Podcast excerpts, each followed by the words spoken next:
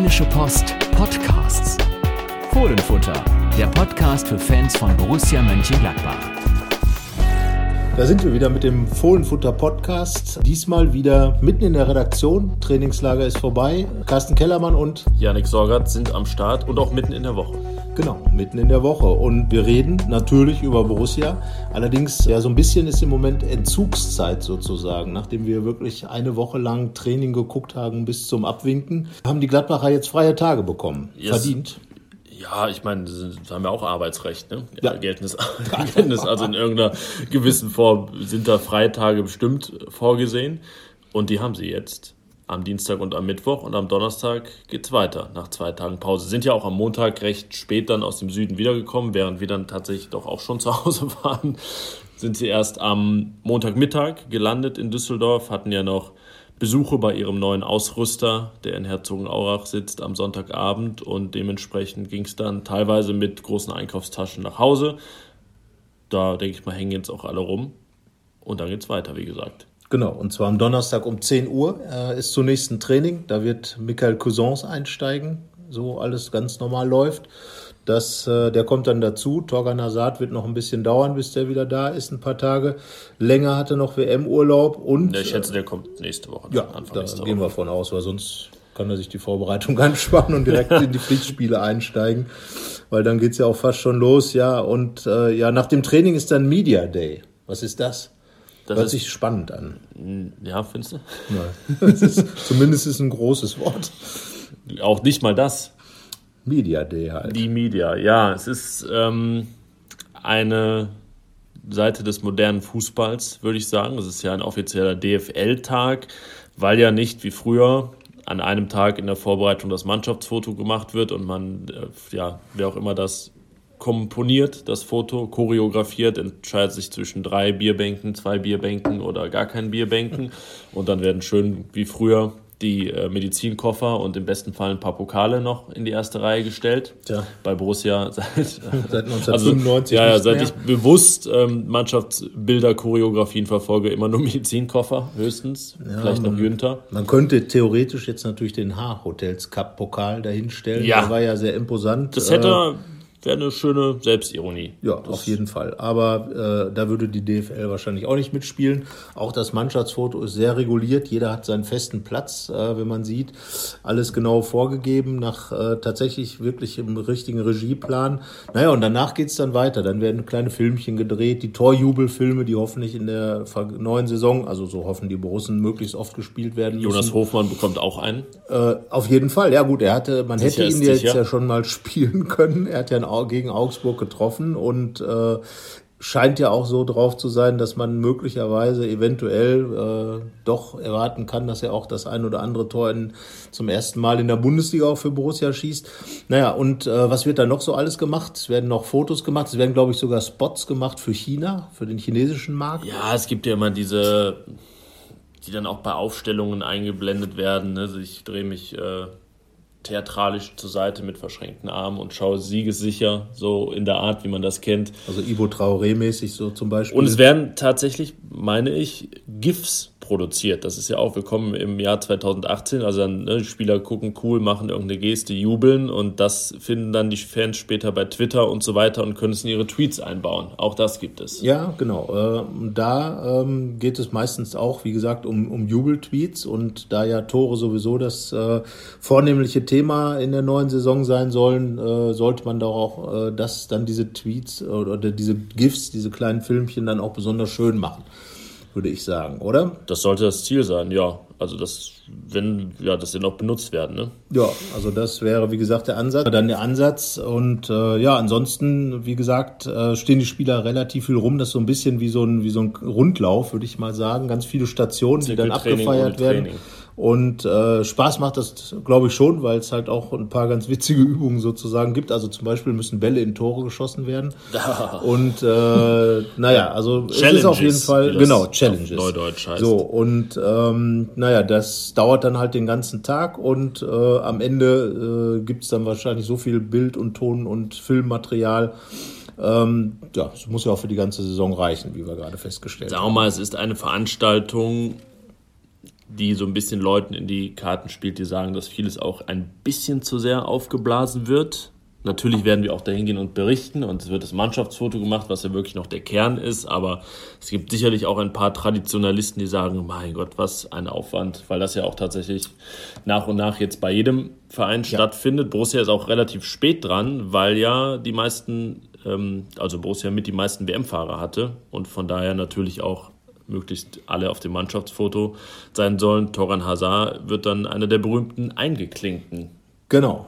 Das die, war aber schon äh, im Kicker-Sonderheft früher. Gab es dann immer nach großen Turnieren, als man sich um sowas noch nicht scherte, gab es immer so, gerade bei den Bayern, so eine Reihe von acht Bildern da drüber. Ja, ganz und Spielern, die noch nicht auf dem Mannschaftsfoto waren und dann stand eigentlich nur Trainer auf dem Bild. Ja, Trainer und Betreuerstab. Das wäre bei Borussia jetzt äh, auch schon Mannschaftsstärke. Ja wie wir ja festgestellt haben bei dem äh, Foto, was im Medical Park gemacht wurde, da war auch äh, Betreuer und Spielerstab in etwa. An der Stelle können wir eigentlich eine, eine Frage direkt aufnehmen, die es gab bei Twitter, und zwar ob und wenn ja, wie man schon was von diesen neuen und der neuen Ausrichtung des Staffs gemerkt hat im Trainingslager.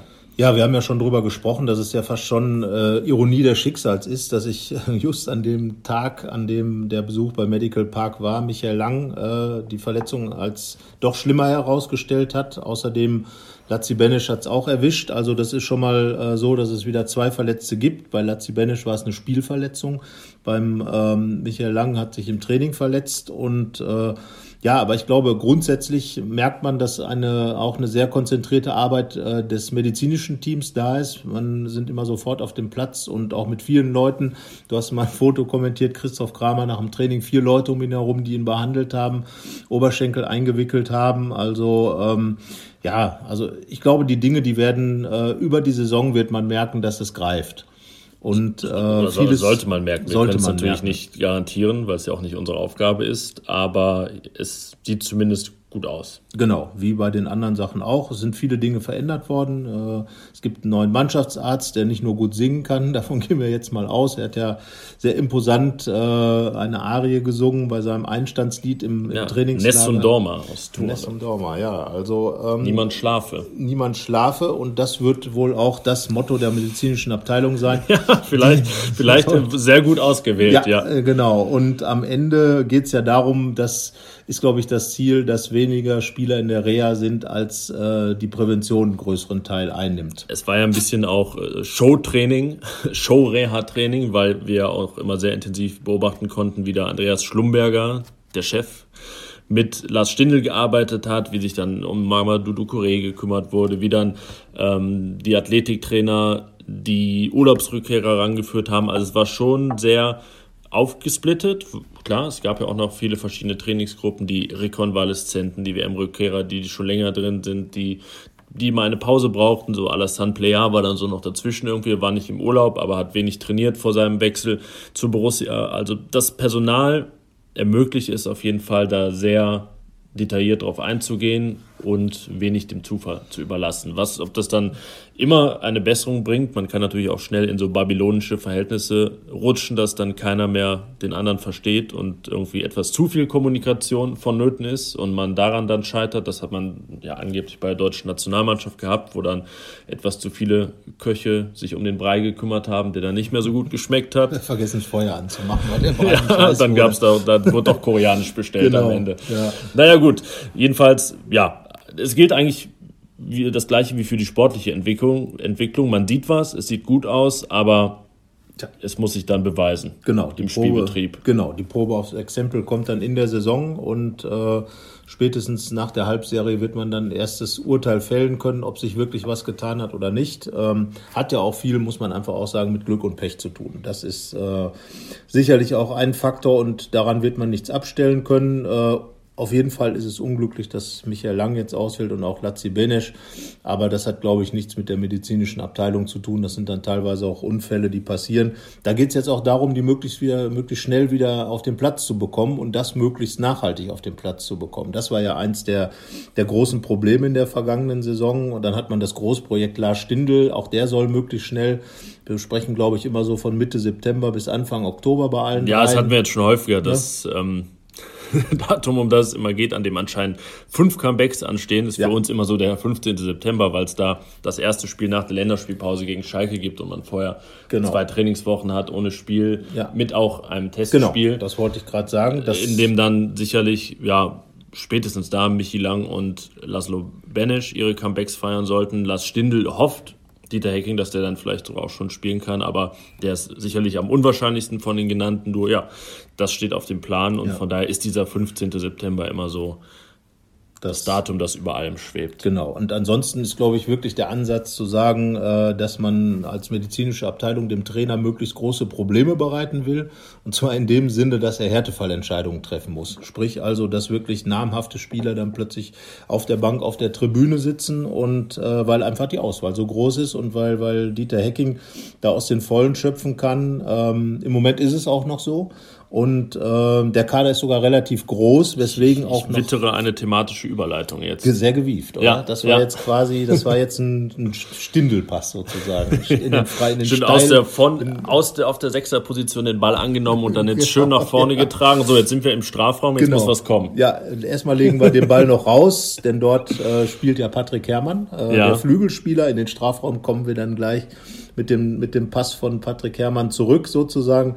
Ja, Patrick Herrmann, äh, Dieter Hecking hat sich geäußert. Äh, Patrick Herrmann hat es auch schon angedeutet, ähm, dass es, äh, er will mehr spielen als äh, zuletzt.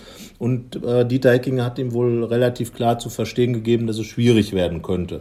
Das ja. heißt aber nicht, dass Patrick Herrmann ein Ultimatum bekommen hat oder ausgemustert wurde, sondern ähm, Dieter Hecking hat gesagt, ähm, wir werden sehen, welche Schlüsse er aus dem Gespräch genau, übersetzen zieht. wir mal ein bisschen das, was ihm gesagt wurde. Eigentlich hat Dieter Hecking es ja auch so gesagt.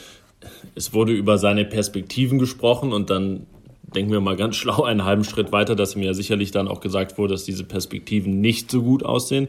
Heißt, Dieter Hecking kann Patrick Herrmann keine große Spielzeit versprechen. Und dann hat er gesagt, ja, jetzt die Frage, was für Schlüsse zieht Patrick Herrmann daraus? Sein Vertrag läuft noch ein Jahr. Ein Schluss genau. könnte natürlich sein, na, ich probiere es trotzdem mal und hoffe das Beste oder probiere es dem Trainer zu zeigen und spiele dann vielleicht doch noch ein bisschen oder im schlechtesten Fall halt gar nicht oder sitze auch auf der Tribüne mal, weil ich nicht gebraucht werde, ja. nicht gewollt bin, so kann man es ja ausdrücken. Oder er findet einen Verein, der eine Ablösesumme X bezahlt und natürlich ein Verein, zu dem er auch wechseln möchte. Ja, und da denke ich, äh, würde Borussia wahrscheinlich entgegenkommen sein, äh, angesichts der Tatsache, dass man dann auch Patrick Herrmann, der in seinem zehnten Jahr als Borussia jetzt unterwegs ist, äh, er ist also vor zehn Jahren aus Saarbrücken gekommen, damals noch als Jugendspieler, ist dann aus dem Internat heraus in die Bundesligamannschaft reingekommen mit einem imposanten Auftakt Erstens, weil er die Kapitänsbinde trug, nicht am Arm, sondern in der Hand. Äh, und zum Zweiten, weil er gleich ein Tor vorbereitet hat für Fabian Becker. Den haben wir kurz gesehen. Ja, am, in Herzogenaurach. In Herzogenaurach am, Sonntag, ja. am Sonntag bei dem Testspiel gegen Ingolstadt war er Zuschauer, wollte sich mal Borussia angucken. Also er ist immer noch ein bisschen mit dem Herzen bei der Sache. Jetzt stand er eben oben und Hermann unten auf dem Platz. Er hat ja gespielt gegen Herzogenaurach.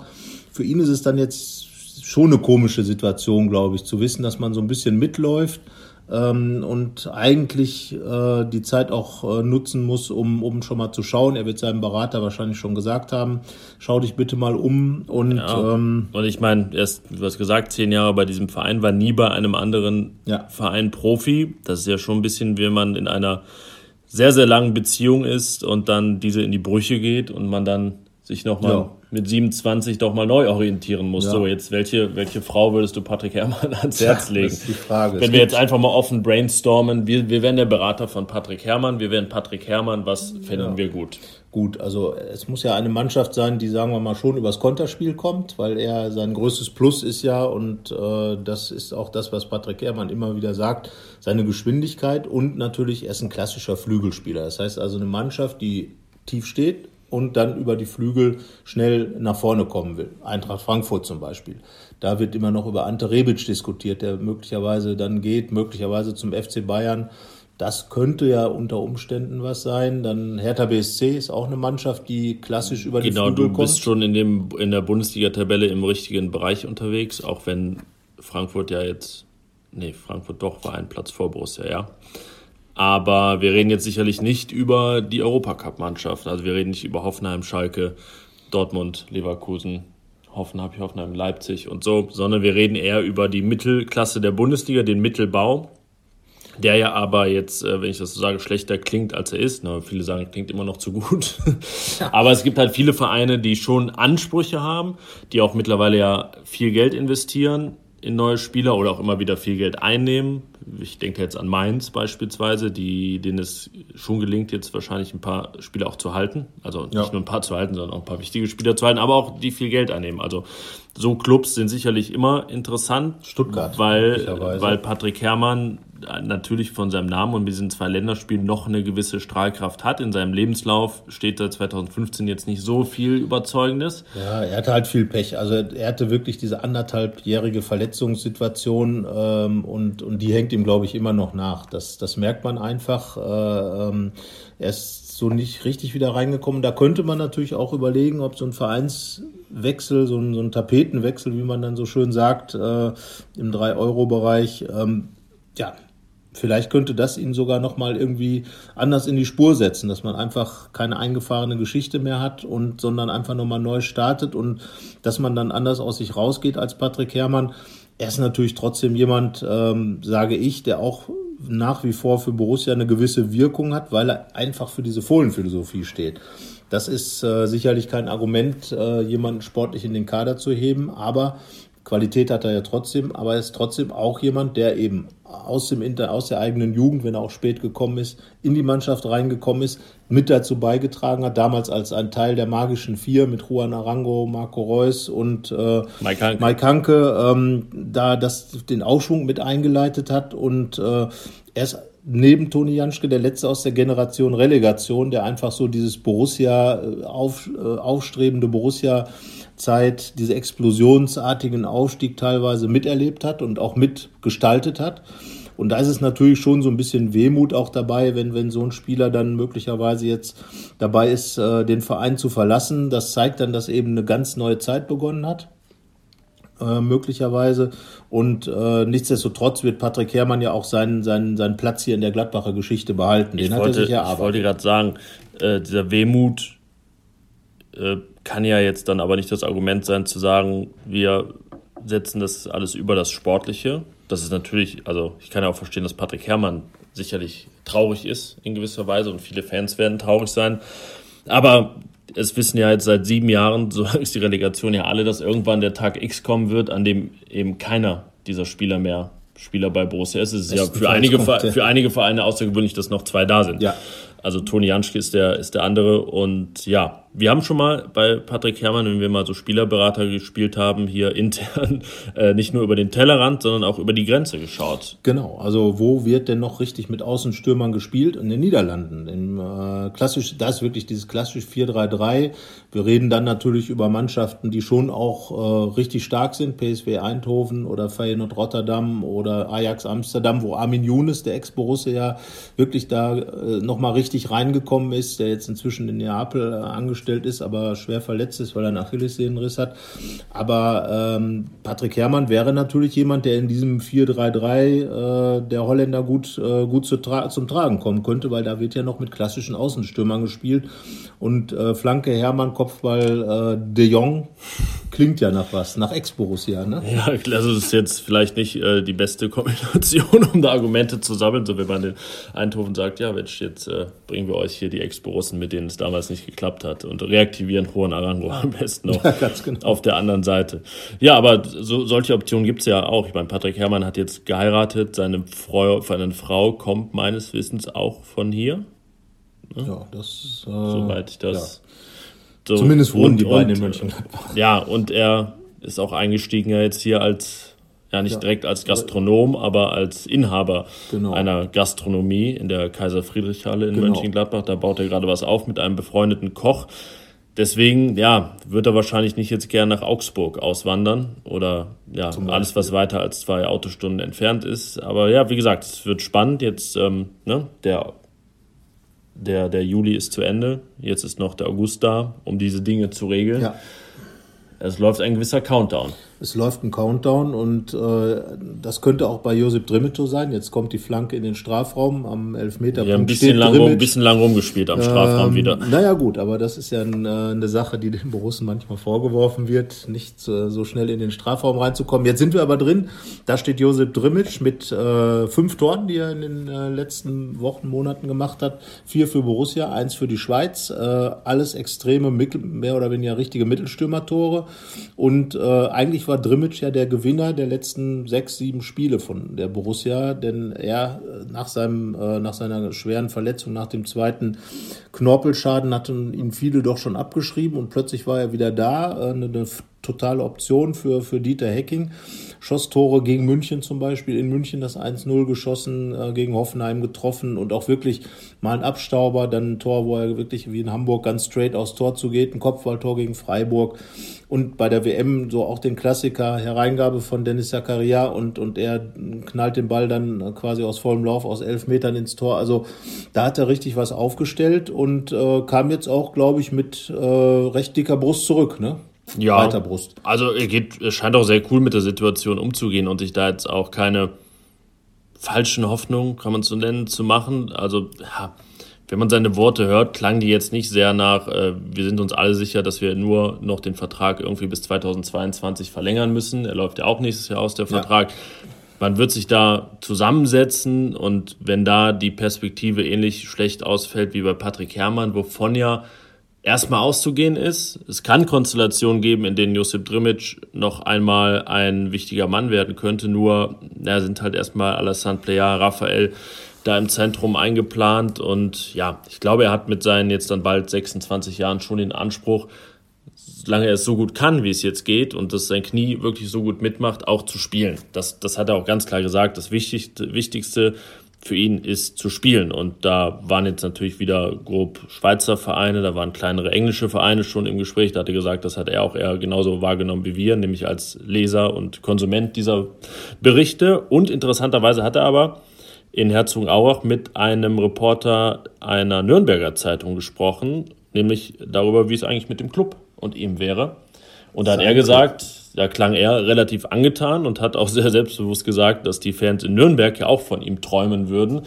Das aber der Verein wohl leider nicht so sehr in Nürnberg. Also es, ja, wenn ich jetzt Josip Dremic und sein Berater wäre, dann könnte ich damit sicherlich auch was anfangen. Alles andere muss der FC, erste FC Nürnberg sich natürlich als Bundesliga-Aufsteiger ja. überlegen. Aber ja, solche Optionen gibt es und ich denke, das ist dann auch die Kragenweite an Vereinen, von denen wir sprechen.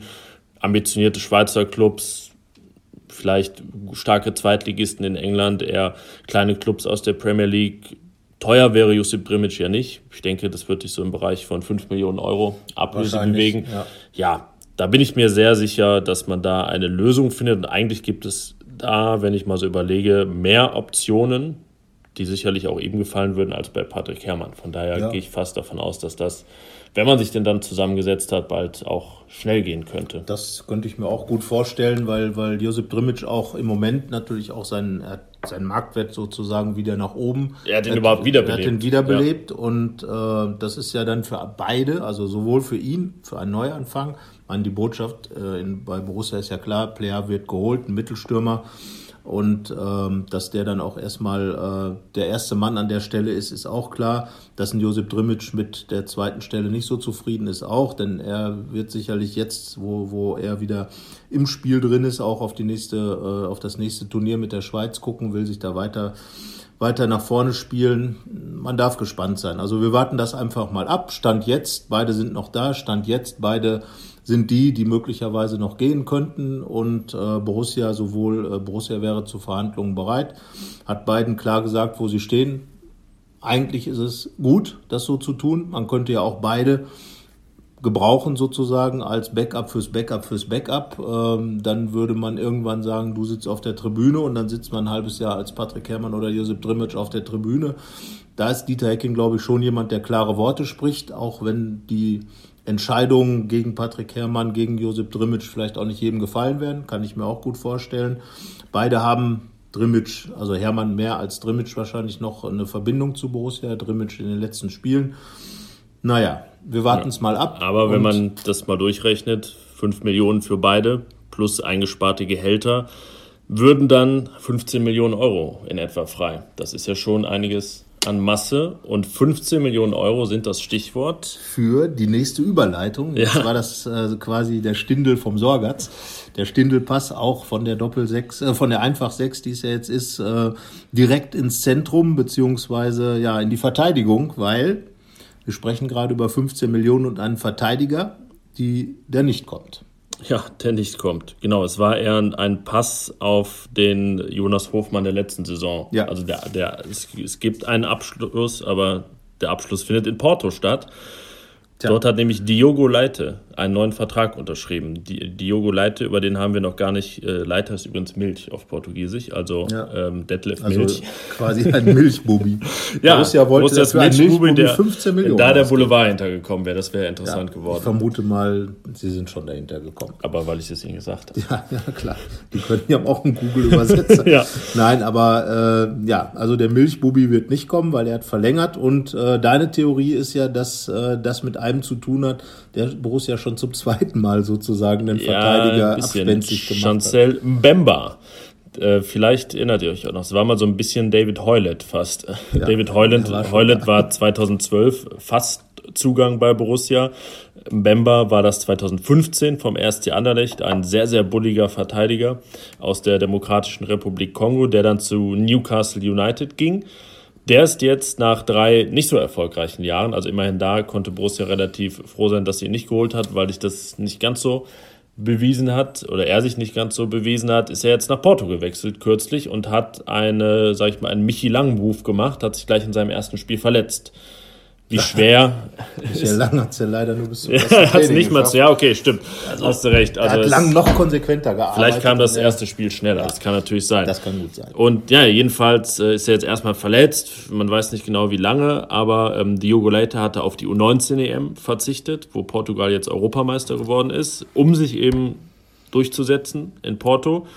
Und anscheinend, ja, hat man dann sich in Porto gedacht, boah, wenn den jetzt schon alle für 15 Millionen haben wollen, dann sollten wir den vielleicht mal behalten, spielen lassen und mit der Vertragsunterschrift schön mal die Ausstiegsklausel auf 40 Millionen Euro hochsetzen. Damit ist zumindest ein halbwegs ambitionierter Club vom Niederrhein raus. Das würde ich auch sagen, weil 40 Millionen für einen Milchbubi ist dann doch zu viel. er sieht aber wirklich, sieht aus wie 26. Ja, also das habe ich gestern ist, gedacht, als ich ihn gesehen habe. Ja, also wir müssen mal seinen Pass anfordern und äh, gucken, wie alt er wirklich ist. Aber gut, er wird auf jeden Fall kein Borusse, das kann man sagen. Niemand ähm, fordert seine Pässe bei Borussia an. Genau, ja. also der äh, Leite wird es nicht. Jetzt sind andere Namen im Gespräch. Äh, Marlon, Brasilianer vom FC Barcelona. Ähm, eingeschlafen ein bisschen. Eingeschlafen, so. Das Thema. Ne? Bei Transfermarkt hat man ja immer so die Prozentzahl mit Pfeilen rauf und runter. Bei ihm ist im Moment ja, der ist eher so SPD-mäßig unterwegs. Genau. Und ja, dann gibt es noch Reese Oxford, der könnte sozusagen der zu Borussia Wechselweltmeister werden. Ja, Wenn fast der Claudio sollte, Pizarro wäre, Borussias in jungen genau, Jahren. Wäre er, wäre er innerhalb äh, von anderthalb Jahren dreimal zu Gladbach gewechselt von äh, West Ham United. Wenn dieser Transfer stattfinden sollte, wurde an äh, verschiedenen Stellen schon mehr oder weniger ausgerufen. Aber äh, Oxford ist nach wie vor auf der Insel Borussia fährt jetzt zwar auch dahin, aber ähm, ist die Frage, was Oxford in der Zeit gerade macht. Ja, was wäre mit Reese Oxford? Er wäre zumindest jemand, der sechs spielen kann, der äh, rechter Verteidiger spielen kann und Innenverteidiger. Also ähm, sehr flexibel einsetzbar. Ja. Ich weiß halt nicht, wieso sein so das äh, Bild ist, was die Borussen von ihm haben. Allzu schlecht wurde nicht gesprochen, aber man weiß es halt nicht. Ja, aber man kann ja auch, also ne, wir, wir können ja offen sprechen und ähm, also zumindest was ich gesehen habe, hat mich dann spätestens im Frühjahr nicht mehr so begeistert. Also ja. natürlich hat er diese anderthalb Superspiele auf der Sechs gemacht, kurz vor Weihnachten, dann ja, endete die großartige Zeit, die 135 Minuten dauerte, in etwa mit dem Fehler gegen Leverkusen. Ja, das war aber eher, das war eher tragisch und da kann man sagen, da lernt er raus, aber dann hat ihn auch dieser, dieses Geschacher echt aus dem Tritt gebracht und ist dann so richtig nicht mehr angekommen. Also er hatte sich stetig gesteigert, sich diese Spiele verdient kurz vor Weihnachten, aber ja, so richtig existent sportlich war er ja nicht danach. Und dann habe ich mir überlegt, boah, 19 Jahre alt für den Preis, ist die Garantie da so groß, dass der Junge einfach so talentiert ist und, es, und so professionell das alles durchzieht, dass er auf jeden Fall aussichtsreicher ist als die Talente, die da sind. Da habe ich halt meine Zweifel und er hat auch keinen linken Fuß. Genau das war ja der große ja. Vorzug oder ist es immer noch von Diogo Leite, dass er ein Linksfuß ist, der ganz andere Möglichkeiten eröffnet, dann auch im Hinblick auf ein Thema, das wir gleich noch besprechen wollen, nämlich die Dreierkette. Ja, also wenn man da was macht, finde ich, dann sollte dieser linke Fuß auch irgendwie Priorität haben. Es sei denn, bei Mamadou Ducouré zeichnet sich jetzt ab, dass es wirklich sehr gut aussieht, aber da soll man ja wirklich sehr vorsichtig sein. Ja. Also wir wiederholen es nochmal, wir wünschen ihm da wirklich alles Gute, aber darauf setzen kann man natürlich nicht. Ja, weil vor einem Jahr waren wir auch schon mal drauf und dran zu sagen, da passiert jetzt was, da kommt jetzt jemand plötzlich aus dem Nichts heraus und äh, er war sehr guter Dinge, Mamadou Ducouré im Sommer 2017, ähm, hat, hat sein erstes Interview gegeben, damals, ich erinnere mich, am Spielfeldrand äh, in äh, Rottach-Egern, äh, noch übersetzt von, von äh, Ibo Traoré und, und machte einen richtig kecken Eindruck dabei und, und fühlte sich richtig gut und es kam nichts. Und ich glaube, ähm, das ist ja schon auch eine Sache, wo man erstmal auch den Kopf wieder gerade rücken muss. Er ist jetzt immer bei der Mannschaft gewesen, er hat äh, teilweise mittrainiert. Und äh, ich glaube, dass, wenn man jetzt mal wirklich diese ganze Reihe von möglichen Alternativen durchgeht, sollte er jetzt plötzlich dastehen und spielen können, wäre das, glaube ich, der Zugang, der allen Borussen am allerbesten gefallen Das ist ja, was an uns auch immer herangetragen wird und was wir auch nach den wenigen Trainingseinheiten, die man ja volle Kanne und mit Ball von ihm gesehen hat in seiner Gladbacher Zeit, sofort denken konnte. Also ja, wenn der Junge noch mal richtig zurückkommt, dann kommt er auch richtig zurück. Davon kann man ausgehen. Nur, naja, Tja. das ist das große Fragezeichen, ob er das nochmal tut. Was man immerhin sagen kann, er scheint diese zwei Jahre so mental und was die Integration in die Mannschaft angeht, ganz gut verkraftet zu haben. Also er ist dabei und wirkt da echt gut angenommen. Da hat Ibo Traoré sicherlich auch wieder gute Arbeit geleistet. Ibo und Traoré und ich glaube auch Jan Sommer, also so diese, diese Franco-Kombo, ja. äh, die es da bei Borussia gibt. Ähm, ja, Ibo Traoré hat das ja ganz nett erzählt dass er das ein oder andere Mal nach Hause gekommen ist und Mamadou Ducouré dann schon da gesessen hat und gewartet hat, was es zu essen ja, gibt. Und er nicht mal gekocht, dann ja, muss ich das auch noch genau, machen. also äh, nein, aber ich finde es halt unheimlich wichtig und das spricht ja auch für das, was Oskar Wendt äh, in seinem Tagebuch äh, äh, bei uns geschrieben hat, dass er, äh, dass diese Mannschaft tatsächlich einen hohen sozialen Faktor hat bei allem Konkurrenzkampf, der sicherlich herrscht, bei allem ähm, Problemen, die auch in der vergangenen Saison da waren, die auch nicht, wo es eben nicht nur Sonnenschein der, äh, für die Mannschaft gab, ist es, glaube ich, wirklich so, dass da ein ganz hoher sozialer Faktor drin ist. Und da ist natürlich, äh, du hast ja immer gesagt, der Sozialbeauftragte Ibo Traoré spielt da einen wichtigen Faktor, weswegen er jetzt auch eben natürlich jetzt wieder mehr als Spieler äh, auftrumpfen will. Aber ich glaube, er wird immer da sein, wenn, wenn Ducouré und ähm, die anderen Jungs auch ein Player, den er, dem er sich jetzt ein bisschen angenommen hat. Also ich glaube, so diese ganze Konstellation, die könnte dafür sorgen, dass ein fitter, Ducouré diese zwei Jahre gut verkraftet, weil er ganz einfach immer irgendwo bei der Mannschaft war. Er ist ja auch ein sehr gut erzogener junger Mann, kommt immer, ähm, grüßt kurz. Äh, sehr freundlich, ja. Sehr freundlicher Typ und äh, ich glaube, die haben auch ihren Spaß zusammen. Es gab ja mal dieses Video, bei dem Ivo Traoré Ducouré Schuhe ver versteckt hat, die er neu bekommen hat und dann gab es dann eine kleine spaßige Rauferei in der Kabine. Also ich glaube, all diese Dinge zeigen uns zumindest, äh, dass er kopfmäßig ähm, dabei wäre. Jetzt dann auch bald fußmäßig. Das wäre schön, wenn, wenn das kommt, weil ähm, ja, er ist ja das ganz große Versprechen sozusagen. Er ist damals als, kommt aus dieser französischen Schule, ähm, aus der auch dann Mbappé, aus der natürlich Cuisance und so weiter kommen und, und da kann man natürlich nur sagen, wenn, wenn er fit ist und ein Teil nur dieser, dieser Versprechen, die da gemacht werden, einhält, dann wird das schon für Borussia ein richtig guter Mann werden. Ja, Mbappé ist sein Jahrgang und als Ducouré verpflichtet wurde, war Mbappé auch eine Nummer, die noch keiner kannte. Von daher, ja, ja. kann man ja ein bisschen die Fantasie, der Fantasie da mal freien Lauf lassen, genau. was da jetzt und, in zwei Jahren ja. alles nicht passiert ist. Wie gesagt, wir werden das weiter beobachten und, und ja, und legen uns, glaube ich, Gute. darauf fest, dass er der liebste neue Verteidiger aller Borussen wäre. Ja, weil er auch nichts kosten interne würde. Interne ne? Zugang. genau. man hat das Geld ja schon investiert. Damals ja, er kam ja, oder, aus nicht, oder nicht mal. Nicht mal. Er nicht kam mal aus der A-Jugend von äh, Paris, Paris. Saint-Germain ähm, quasi für eine Ausbildungsentschädigung. Die Pariser haben, glaube ich, damals äh, sich ziemlich geärgert, dass, dass das so gekommen ist. Gab da ja auch so ein bisschen Theater hinter den Kulissen. Und dann hat, dann hat er sich im, im letzten Spiel verletzt. Ja, und jetzt ähm, steht eine Reise an während du dich, du dich nochmal ordnest, steht ja. eine Reise an am Wochenende auf die Insel zum FC Southampton. Da gibt es ein Wiedersehen mit Yannick Westergaard. Ich weiß jetzt gar nicht, was da zuerst, äh, ob zuerst das Interesse da war an dem Testspiel oder das Interesse Southamptons an Yannick Westergaard. Jedenfalls, ja, ist es schon der Härtetest für Southampton, da die Premier League bereits am 11. August an dem Wochenende beginnt. Also eine Woche später geht es dann los für die Südengländer, wie man so gerne sagt, aus der, äh, ich nenne es dann immer die Titanic-Stadt. Ja, wie wird Borussia da losschippern? Was meinst du? Ja, erstmal muss man natürlich sagen, dass die Gladbach-Fans ja ganz andere Rosinen im Kopf hatten. Es war ja zuerst, äh, zunächst mal hieß es ja, dass es ein Testspiel beim FC Liverpool an der Anfield Road geben würde. Dann gab es äh, das Wechseltheater um, um den Stürmer, wie heißt der? Äh, Ryan Brewster. Ryan auch, Brewster. auch ein äh, Diogo Leite dieses Sommers. Genau, also Borussia wollte ihn, äh, er wollte auch, aber jetzt hat er verlängert in Liverpool. Und Tja, dann hat Liverpool dieses Testspiel einfach abgesagt und äh, dann kam halt der FC Southampton ins Spiel und, und welche Connections es dann gegeben hat oder nicht, dann äh, wie auch immer, man spielt jetzt gegen Southampton und diese, diese Spiele auf der Insel haben sich ja so ein bisschen eingebürgert die ähm, bei Borussia, man hat schon mal in, in Glasgow gespielt, man hat gespielt in, in uh, Newcastle und äh, ja, das sind eigentlich ganz gute Härtetestspiele. Es wird äh, zum letzten Mal das 4-3-3 gespielt werden.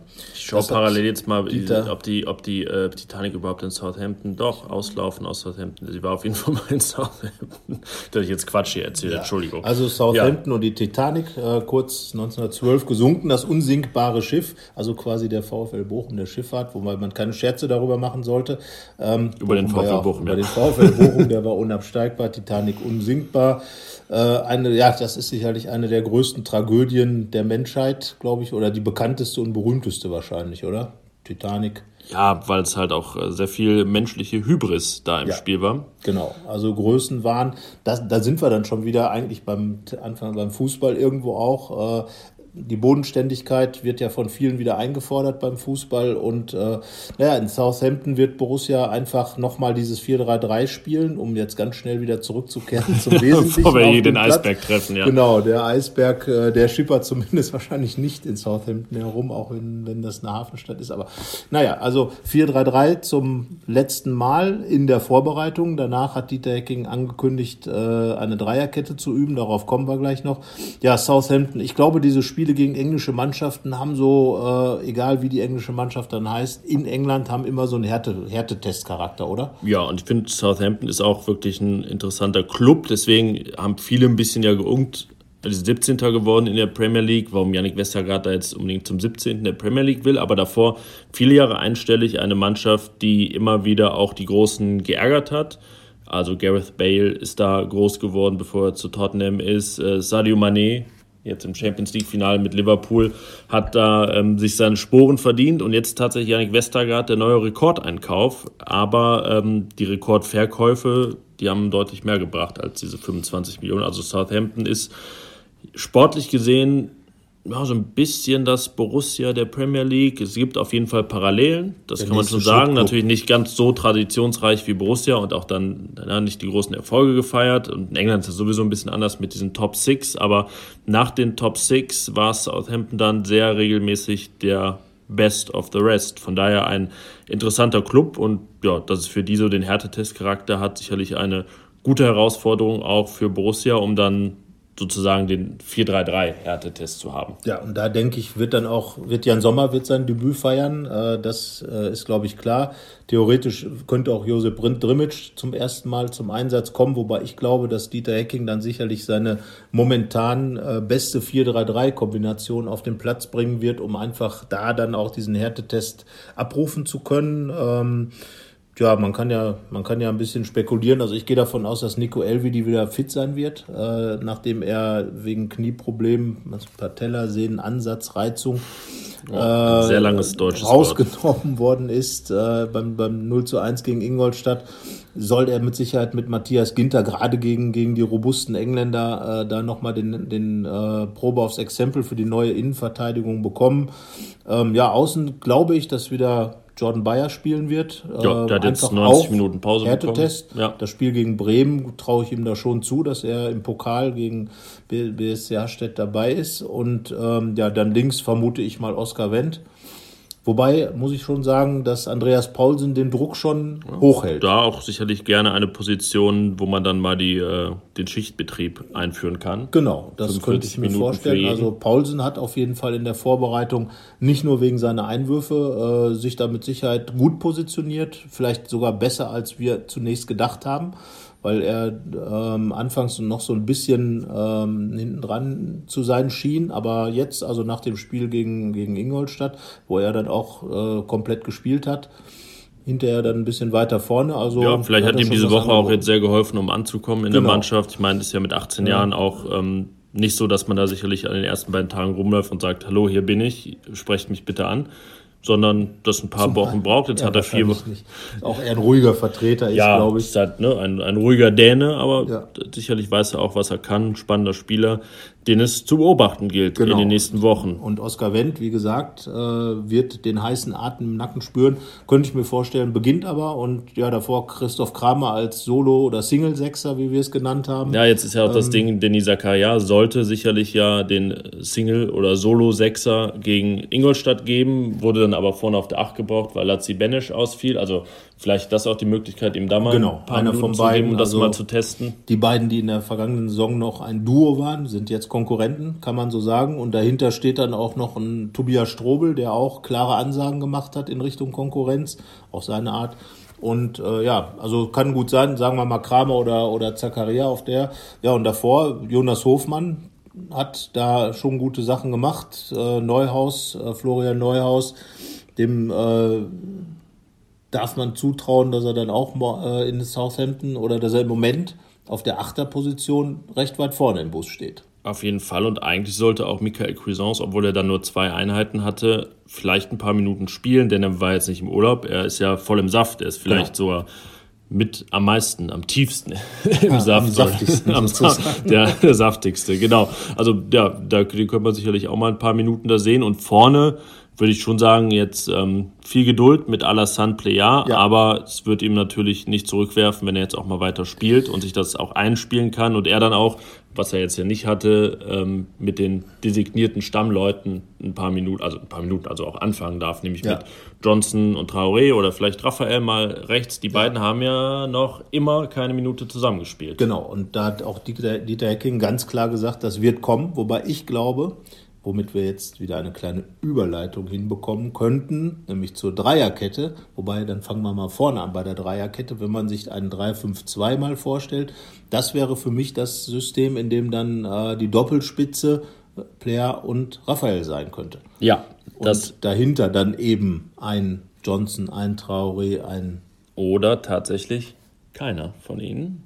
Oder ein Traoré rechts in der Konstellation ähm, im 3-5-2 gibt es auch die coole Konstellation, mit so einem richtigen Zehner zu spielen, Zum nämlich Beispiel. Michael Cuisance dann hinter Raphael genau. und Player. Oder später Lars Stindl. Dann ist es wieder ein bisschen dreizackiger wie unter André Schubert. Also da gibt es viele Optionen. Ja. Man kann sich entscheiden, spiele ich dann mit Solo-Sechser, spiele ich mit der eingestammten Doppel-Sechs. Natürlich auch die Frage, man kann das 3-5-2 ja auch einsetzen, bis vielleicht so ein äh, Bayern-System, wenn man ja, so 3, 4, 3, große Vereine spielt, 3, 1, ne, dann will man vielleicht ja. schon mehr Defensive ja. haben, aber die ja auch fußballerische Ansprüche haben. Also ja, das ähm, sage ich mal, jetzt geht es um den Plan B, nachdem jetzt ein neuer Plan A da ist und der alte Plan A, wie äh, Torfabrik es schrieb, da habe ich das gelesen, jetzt eher der Plan C ist. So ist es, weil äh, Dieter Ecking hat auch ganz klar gesagt, also wenn mal alles mal aus den Fugen gerät, ist dieses 4-4-2, das äh, Lucien Favre-System, äh, das ist natürlich in allen Köpfen äh, und Körperteilen der Borussen quasi eingeschweißt und äh, deswegen denke ich mir. Also nicht auf dem Index. Genau, es ist nicht auf dem Index, aber wie gesagt, das 4-3-3 als offensiv wäre ausgerichtetes System und das 3-5-2, 3-4-3, also je nachdem, wenn man jetzt beispielsweise die Variante mit der 10 nimmt, wäre es ja auch ein 3-4-3, wenn man es, wie man es auch immer nennen will, also mit Dreierkette. Dir gefällt die Dreierkette ja auch ganz gut defensiv, ne? Ja, ich finde aber, ich bin dann doch einer, der sagt, boah, da wäre schon Linksfuß gut, gerade in der Spieleröffnung.